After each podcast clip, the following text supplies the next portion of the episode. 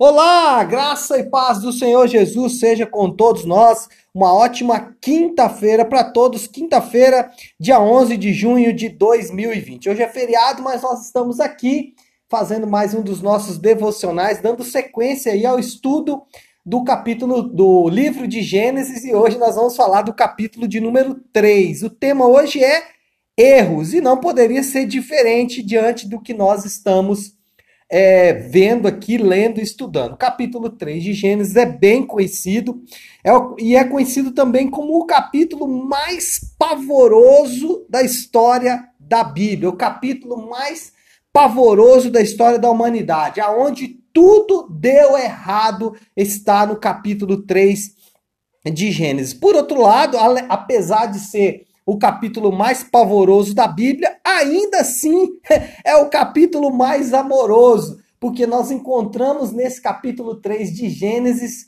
um Deus de amor profundamente apaixonado pela sua criação e que sai do seu lugar de conforto para resgatar esta criação, e nós vamos ver isso também em todo o capítulo 3. Então, de um lado, você tem o pavor da queda mas do outro lado você tem a, o amor resgatador de Deus, o amor que vem buscar o homem, que vem encontrar-se com um homem mais, que protege o homem dele mesmo. Né? Vamos ver isso no final do capítulo, quando Deus coloca ali querubins para guardar é, a árvore da vida, porque se o homem é, come do fruto da árvore da vida, ele ficaria eternamente separado de Deus. E aí, Deus, de uma forma amorosa, põe ali querubins para separar o homem. Como é para separar a árvore da vida do homem? Como é o capítulo mais importante da Bíblia, o que mais deve ser estudado? Por quê? Porque ele vai mostrar a real condição do homem, o pecado na vida do homem, e vai mostrar por que, que as coisas deram errado na vida do homem, e mais, vai mostrar a ação resgatadora de Deus. Jesus, nesse capítulo, é o centro, né?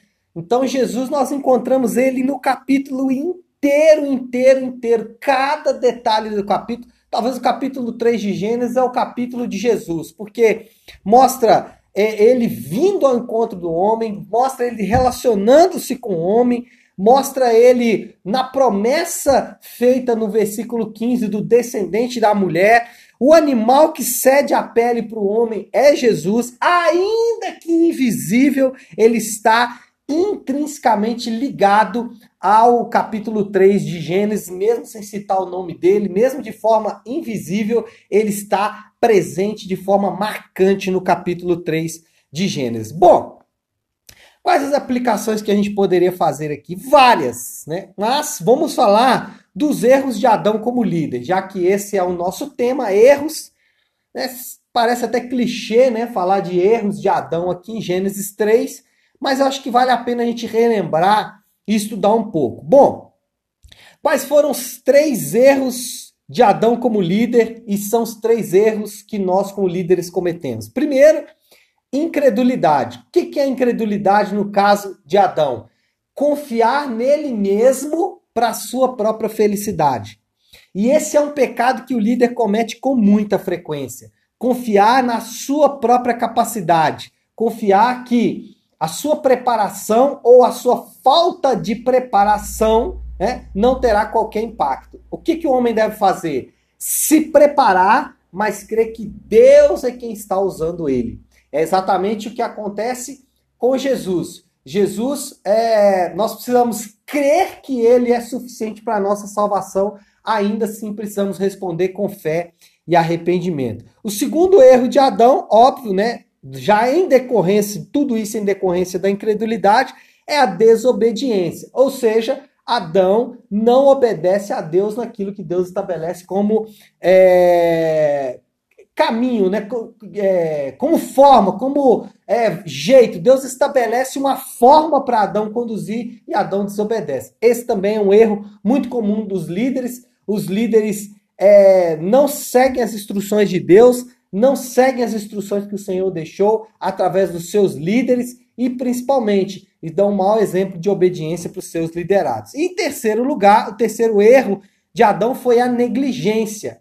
Ao contrário de Deus que assume a, o protagonismo, né? É, Adão ele negligencia e ele negligencia primeiro nesse protagonismo, porque quando Deus vem questioná-lo, ele é, se esconde mais, né? Ele negligencia quando a mulher assume o posto de liderança e o posto é esse que ele deveria assumir. E muitas vezes nós, como líderes, abrimos mão daquele lugar é, de protagonismo que nós devemos ter. E em segundo lugar, a negligência da responsabilidade, nunca assumindo que o erro é dele, sempre transferindo o erro para o outro. E esse é um problema que alcança não só os crentes de forma geral, de achar que a responsabilidade é sempre do outro, mas principalmente não assume a responsabilidade por resolver o problema quando as coisas dão errado. Então, três erros de Adão: incredulidade, desobediência e negligência. Negligência manifestada na falta de protagonismo e de responsabilidade, tá bom? Que Deus te abençoe.